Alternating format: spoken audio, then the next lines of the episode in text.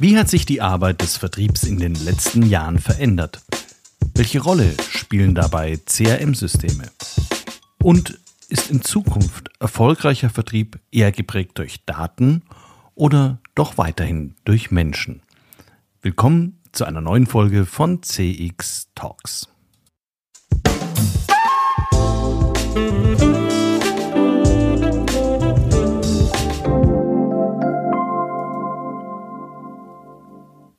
Hallo und herzlich willkommen. Mein Name ist Peter Pirner vom IZEM und ich freue mich sehr, dass Sie wieder dabei sind.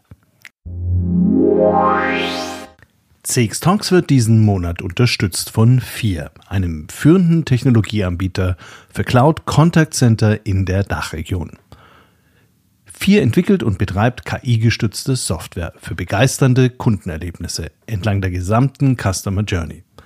Mit vier wird Kundenkommunikation erfolgreich. Für euch und für eure Kunden.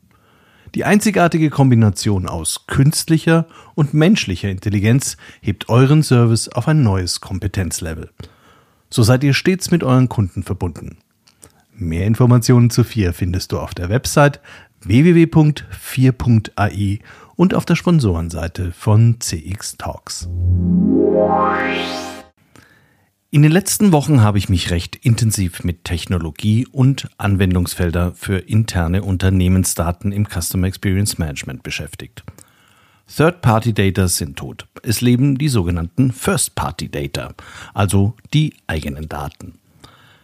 Als gelernter Marktforscher blieb mir aus datenschutzrechtlichen Gründen viele Jahre die Welt der internen Kunden- und Prozessdaten verschlossen. Erst mit Aufkommen personalisierter Voice of the Customer Befragungen öffnete sich diese Tür nachhaltig. Und da lag es dann auch nahe, die Kommunikation mit zu befragenden Kunden auch über CRM-Systeme individueller und nur über die gewünschten Kommunikationskanäle zu kontaktieren. Schöne Sache eigentlich. Im Detail dann aber doch wieder gar nicht so einfach zu realisieren. Da hat mein Bild von der paradiesischen Insights-Welt auf Grundlage interner Daten seinen zweiten Kratzer abbekommen. Der erste Lack ging ab in unserem eigenen Sales-Prozess, B2B. Unsere Herausforderungen waren vergleichbar zu den klassischen Problemen, die viele Unternehmen ohne starke vertriebliche Legacy so haben. Internet, eigene Veranstaltungen, Webinare, Newsletter sind meist die wichtigste Quelle für die sogenannten Marketing Qualified Leads. Marketing sammelt diese Kontakte üblicherweise ein, schaut, ob sie Minimumkriterien genügen und gibt sie dann weiter an den Kollegen, der den Kunden kontaktieren soll. Das geschieht nicht selten manuell, weil man allein den Anforderungskatalog für eine zentrale Kundendatenbank seit drei Jahren noch nicht fertiggestellt hat. Mittlerweile sind auch alle im Projektteam zerstritten. Machen wir es halt so wie immer und geben die Informationen auf dem kleinen Dienstweg an die Kollegen im Vertrieb. Hauptsache weg und keiner kann sagen, wir unterstützen die nicht. Natürlich entstehen auch eine Vielzahl von Kontakten zu Interessenten an anderen Stellen des Unternehmens, aber hier fühlt sich erst recht niemand so richtig zuständig, diese Kontakte zu sammeln und diese vor allem wieder in einem geregelten Sales-Prozess zu überführen. Warum auch, wenn in Deutschland die Gesundheitsämter und Behörden noch wie selbstverständlich faxen? Dann ist die vom Trainee erstklassig programmierte Excel-Tabelle mit Filterfunktion doch schon ein Riesenfortschritt. Aber wo haben wir die gleich nochmal abgelegt? Und hatte der Kunde nicht kürzlich auch bei der Kollegin Schmidt angerufen? Da war doch was. Muss ich gleich mal nachfragen. Wollte eh schon lange mal mit ihr wieder einen Kaffee trinken gehen. Mein heutiger Gesprächspartner ist Andreas Schuster, Regional Sales Director bei Sugar CRM, einer bekannten Technologieplattform, die als Open Source Projekt begonnen hatte. Andreas weiß um diese Probleme, die Kunden auch vor der Einführung von CRM-Systemen umtreibt. Er kennt die Abstimmungsprobleme von Marketing und Sales und wir hatten uns in einer Veranstaltungsreihe schon intensiv über die Notwendigkeit unterhalten, einen Vertriebsprozess entlang der Kundenbedürfnisse zu gestalten. Im Sinne einer optimalen Customer Experience. Denn nur wo ich mich als Kunde von Anfang an gut aufgehoben fühle, werde ich auch gerne und überzeugt kaufen. Ich fand unsere Diskussion sehr spannend und deshalb habe ich ihn gleich mal zu CX Talks eingeladen.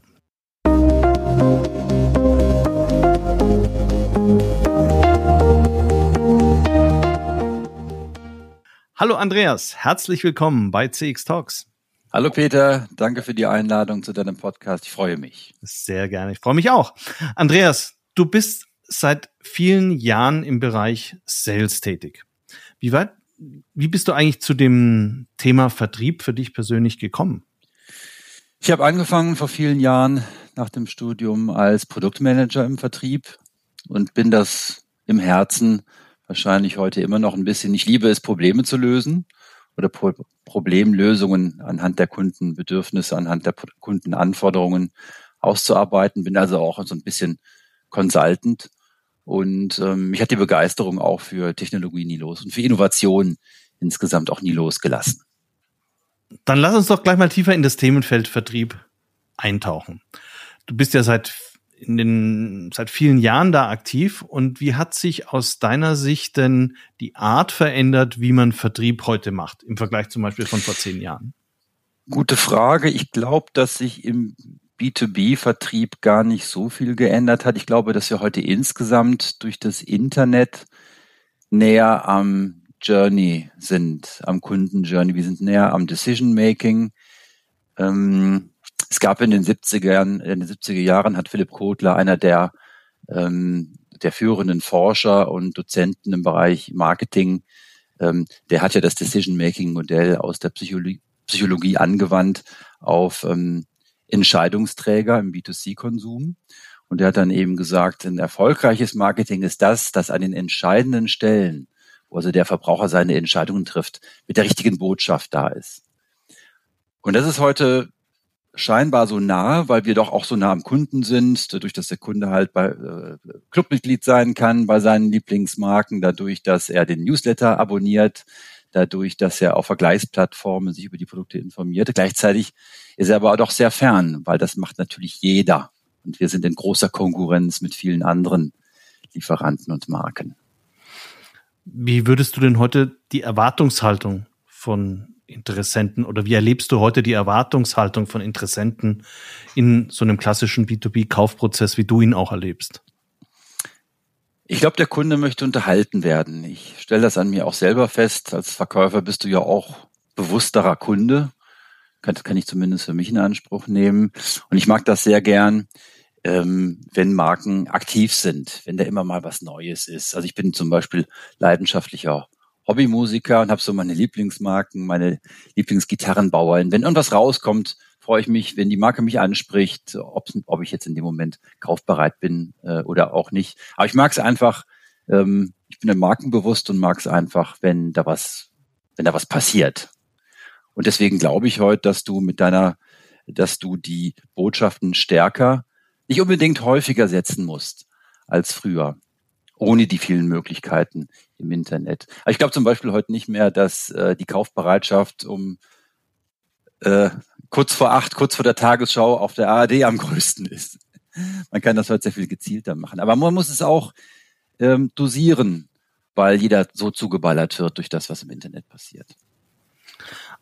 Also eine gute Mischung finden zwischen dem, was der Kunde gerne einerseits viel informiert wird, genügend Informationen erhält und auf der anderen Seite auch nicht zugeballert wird. Ähm, wenn du es jetzt noch mal ein bisschen mehr zuspitzen würdest, was glaubst du, was man sich von Unternehmen oder wenn, wenn du auch an deine eigenen Kunden denkst, was wünschen die sich eigentlich dann von dir als Vertriebler in einer relativ frühen Phase der Customer Journey? Was musst du da am bieten? Was ist da am erfolgversprechendsten? Ja, also generell stelle ich fest, dass man könnte ja meinen, dass durch, dass durch die ganzen Vergleichsplattformen, ähm, dadurch, dass man Produkte eigentlich anders als früher im Wesentlichen ohne Verkäufer und ohne dass gerade eine Stiftung Warentest zu dem Thema rausgekommen ist, dass die, dass die sich selber informieren.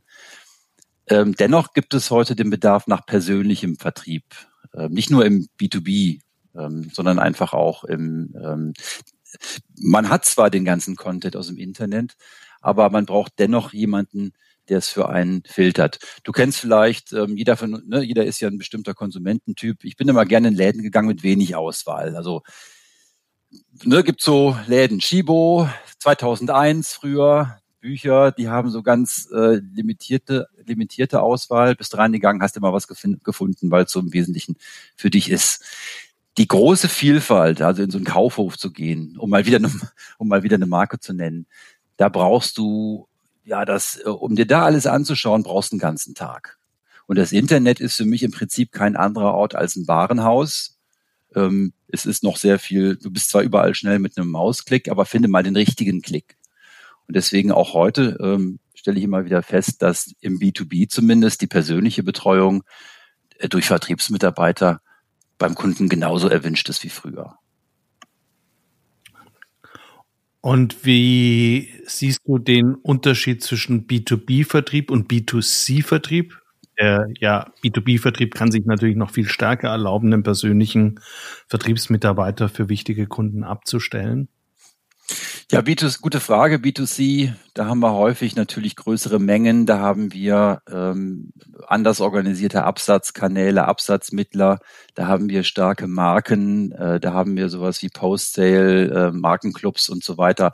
Arbeitet mit anderen Mechanismen.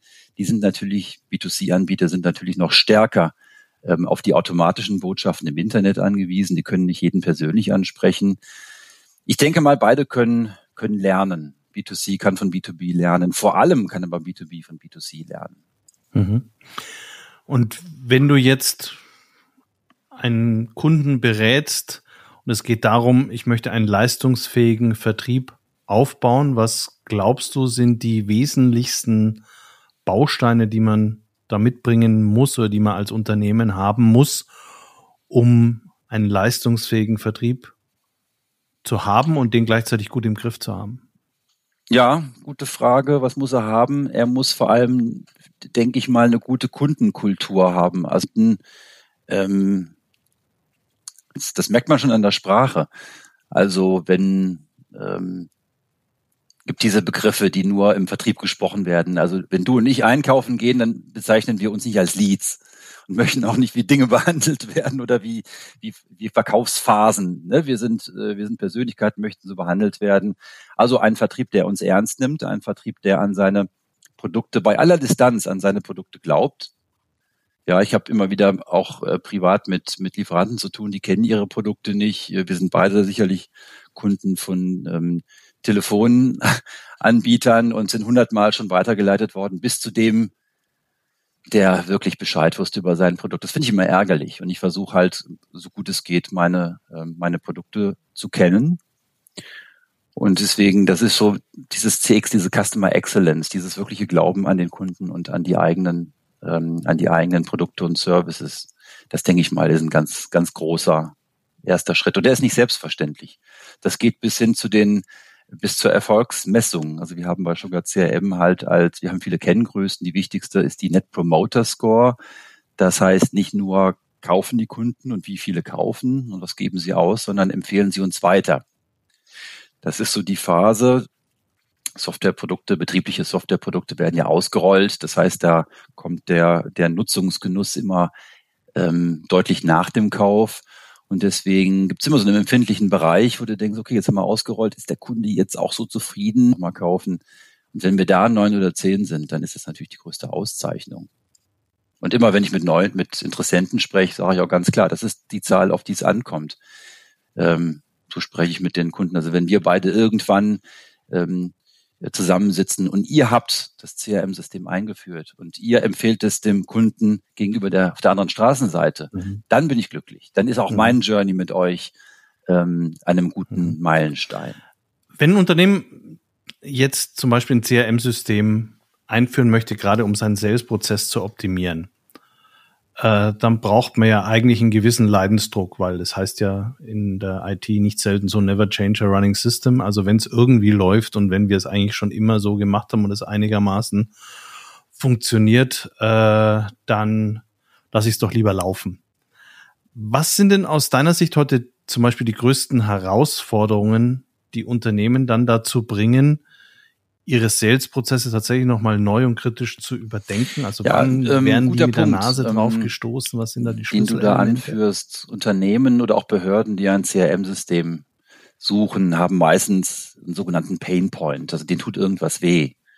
Das kann entgangener Umsatz sein, das können hohe Kosten sein. Also klassische hohe Kosten in Unternehmen, die noch kein CRM-System haben, ähm, sind Suchkosten. Also ne, wir kennen das Zettelwirtschaft. Ähm, ganz früher war es Zettelwirtschaft, heute ist es Toolwirtschaft. Da sind Daten ähm, irgendwie in E-Mail-Systemen archiviert, da sind Daten in Excel. Tabellen archiviert, irgendwo sicherlich noch in, in, in Notebooks oder, oder auch wirklich noch auf dem Papier.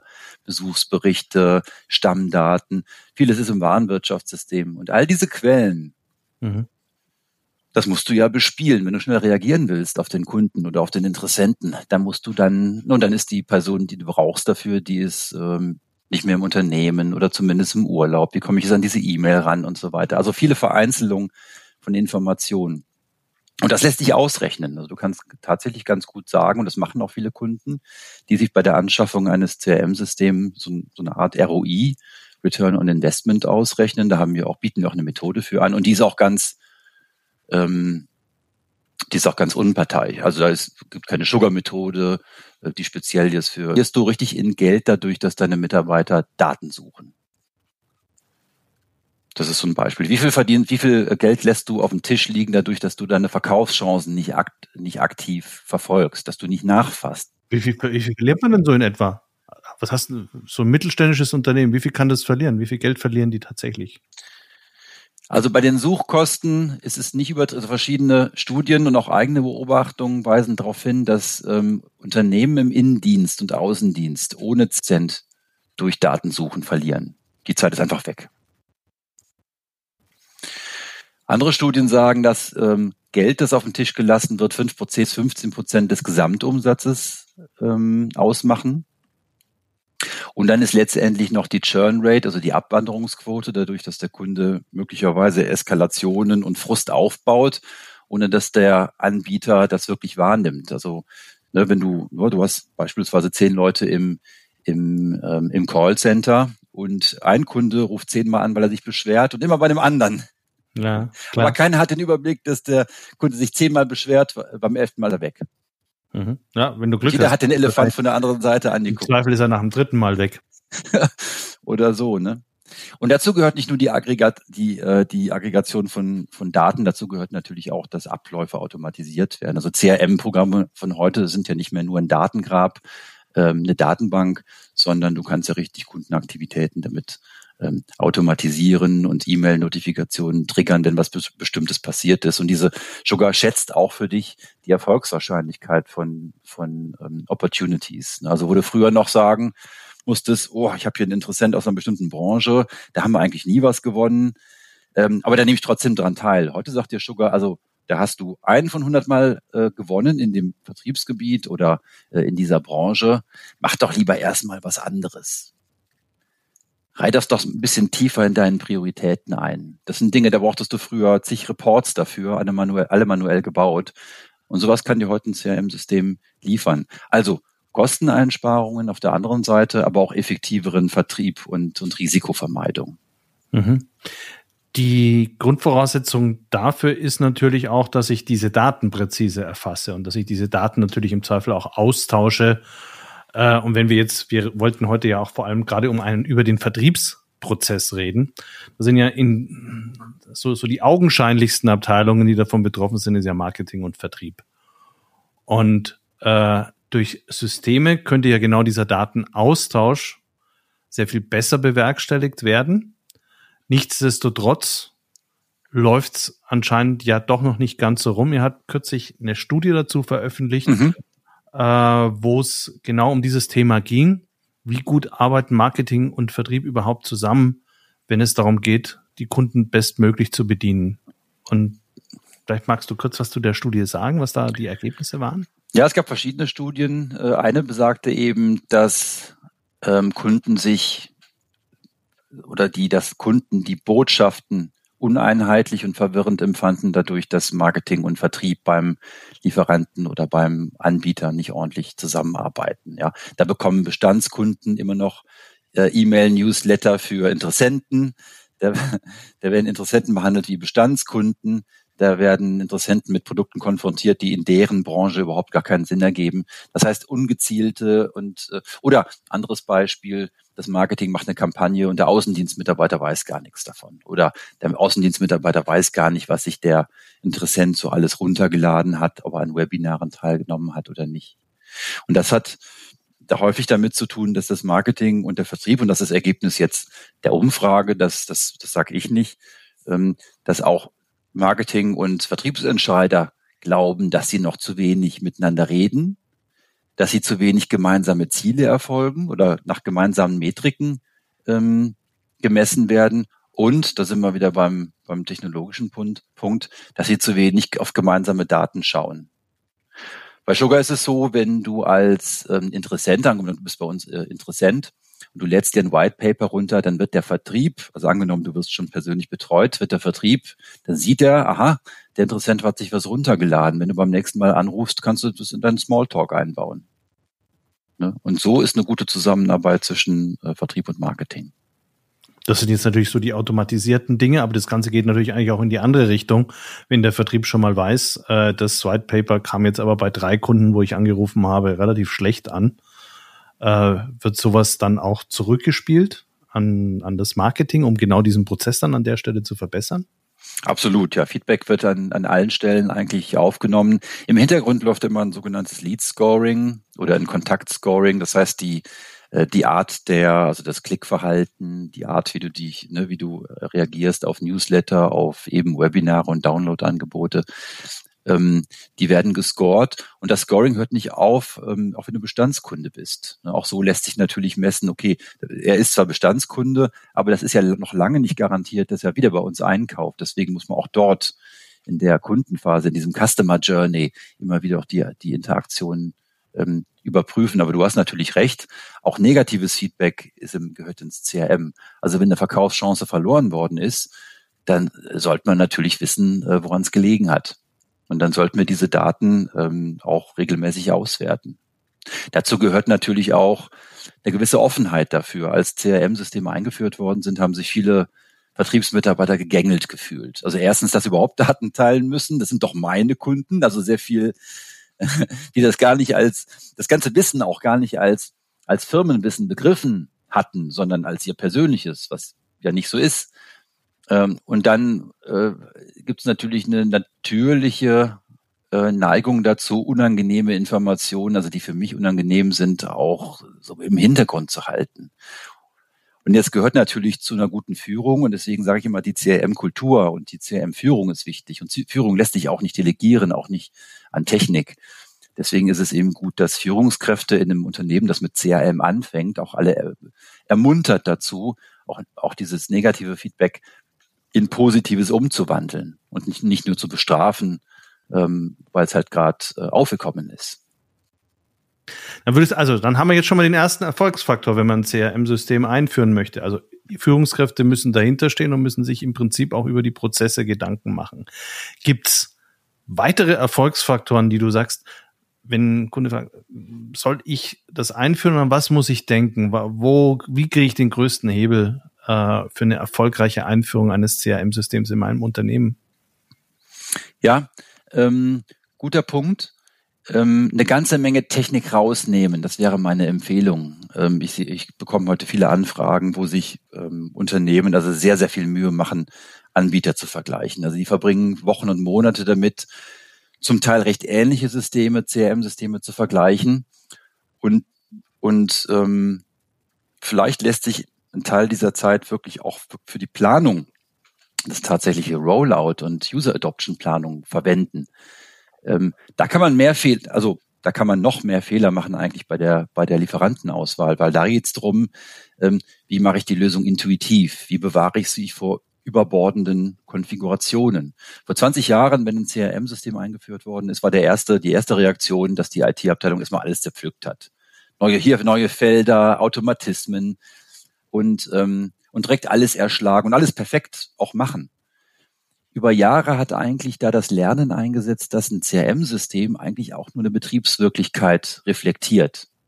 Das ist immer nur so gut wie die betrieblichen Prozesse. Und die ändern sich auch alle paar Jahre. Also Firmen ändern sich, Märkte ändern sich und damit ändern sich auch ähm, die Art und Weise, wie sie CRM nutzen.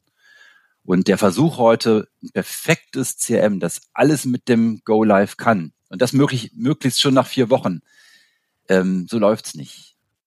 Lieber klein, meine Empfehlung ist lieber klein anfangen, lieber dann ausbauen, auch mal einen Fehler zulassen und dann was anderes machen.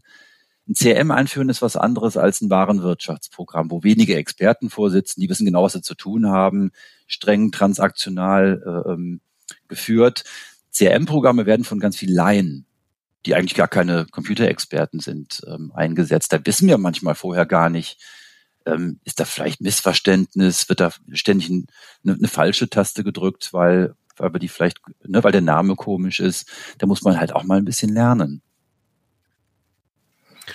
Und wenn du jetzt dir vorstellst, der Vertriebsprozess in fünf Jahren, also nicht zu weit weg, aber auch nicht mehr zu nah dran, Glaubst du, dass das noch viel stärker ein Data-driven Vertriebsprozess wird? Also, dass, dass du noch viel stärker alle möglichen Daten, die im Unternehmen vorliegen, integrierst in solche CRM-Systeme? Oder dass du tatsächlich dir noch, dass du jetzt endlich dir ganz bewusst machst, ich muss eigentlich zunächst mal in meinem Unternehmen, in den Prozessen und in den, in dem Miteinander der Menschen, die auch dieses System bedienen und befüttern, äh, äh, anpacken? Was glaubst du, wird sich durchsetzen? Ja, sehr gute Frage. Ich glaube, während heute noch so im Vorder also das Motiv im Vordergrund steht, überhaupt Daten drin zu haben, möglichst auch die richtigen, ist in fünf Jahren die Frage eher, was von diesem riesen Angebot an Daten filtern wir überhaupt äh, für uns? Also das Ganze, was allein Google Analytics, ähm, Search Engine Optimization, was da an Statistik aus, ein Mensch kann am Tag ein paar Reports lesen und daraus ableiten, was er als, ne, wie er sein, seine, seine Sales- und Marketing-Aktivitäten managt. Aber du kannst nicht den ganzen Tag nur Reports konsumieren und dir Kennziffern angucken. Das heißt, sagen wir mal, ich habe gerade auf LinkedIn eine Umfrage laufen, sagen wir mal, du verbringst äh, eine halbe Stunde am Tag mit deinem, mit deinem Reporting. In der halben Stunde musst du das erfahren, was dir hilft, um dein, deine Abteilung, dein Team oder deine Firma ähm, zu führen. Und da denke ich mal, in fünf Jahren ist der Fokus. Es wird wahrscheinlich alles reportingfähig sein, die Systeme arbeiten miteinander. Schon heute binden wir CRM, Warenwirtschaftssysteme, Business Intelligence Systeme, äh, Marketing-Automatisierung, Field Service Programme miteinander äh, ähm, an, integrieren sie. Und dadurch, das wird technisch immer und immer einfacher, aber umso mehr hast du auch die die Qual der Wahl, welche sind denn meine Kennziffern? Das heißt, da werden wir wahrscheinlich mit viel mehr Intelligenz noch äh, zu tun haben, ähm, um das, um die Substanz aus dieser ganzen Datenvielfalt äh, rauszufiltern. Und welche Rolle wird dann der persönliche Vertrieb spielen in fünf Jahren? Der, also im B2B, ich glaube eigentlich in beidem wird's wird's unverändert sein. Ich glaube auch der die die Rolle des Projektverkäufers oder des Consultants hat sich in den letzten Jahren ähm, wenig verändert. Über all diesen Daten thront immer noch eine Person, von der ich einkaufe, jemanden, dem ich vertraue. Ich habe erst gestern wieder ähm, wir sprachen eben drüber, die Wahl gehabt habe, wollte ich auch einen Internetservice einkaufen. Und äh, ich fühlte mich doch irgendwie besser, nochmal eine E-Mail hinzuschreiben, einfach noch um eine persönliche Reaktion zu bekommen. Mhm. Und das hat mir zum Beispiel dann 10% Discount-Code äh, auch noch dazu gebracht. Ist doch schön. Ist doch schön, ne? Aber ich habe einfach ein gutes Gefühl, okay, da hat jemand ja. reagiert tatsächlich, obwohl ich äh, B2C-Kunde bin, könnte nicht irrelevanter sein für deren äh, Gesamtumsatz. Und das sind so die kleinen Momente, die können auch im Großen funktionieren. Ja. Wir sind schon wieder am Ende. Ich bedanke mich ganz, ganz. Wir haben was gelernt über den Vertrieb, wie Vertrieb mit CRM-Systemen funktioniert. Und Vielen herzlichen Dank. Hat mir Spaß gemacht, Peter. Vielen Dank.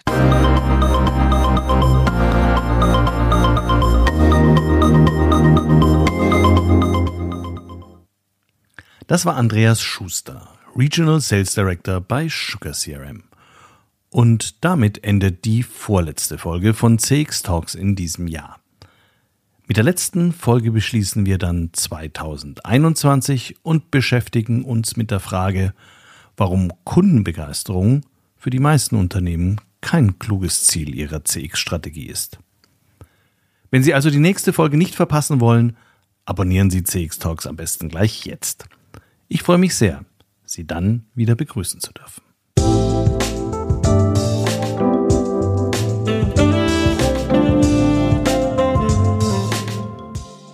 Das war CX Talks, der deutschsprachige Podcast für Customer Experience Management. Abonnieren Sie uns auf Apple, Spotify oder Google Podcast. Empfehlen Sie uns weiter oder helfen Sie mit einer positiven Bewertung. Mehr Infos gibt es auf www.cx-talks.com und im Newsletter des ICEM.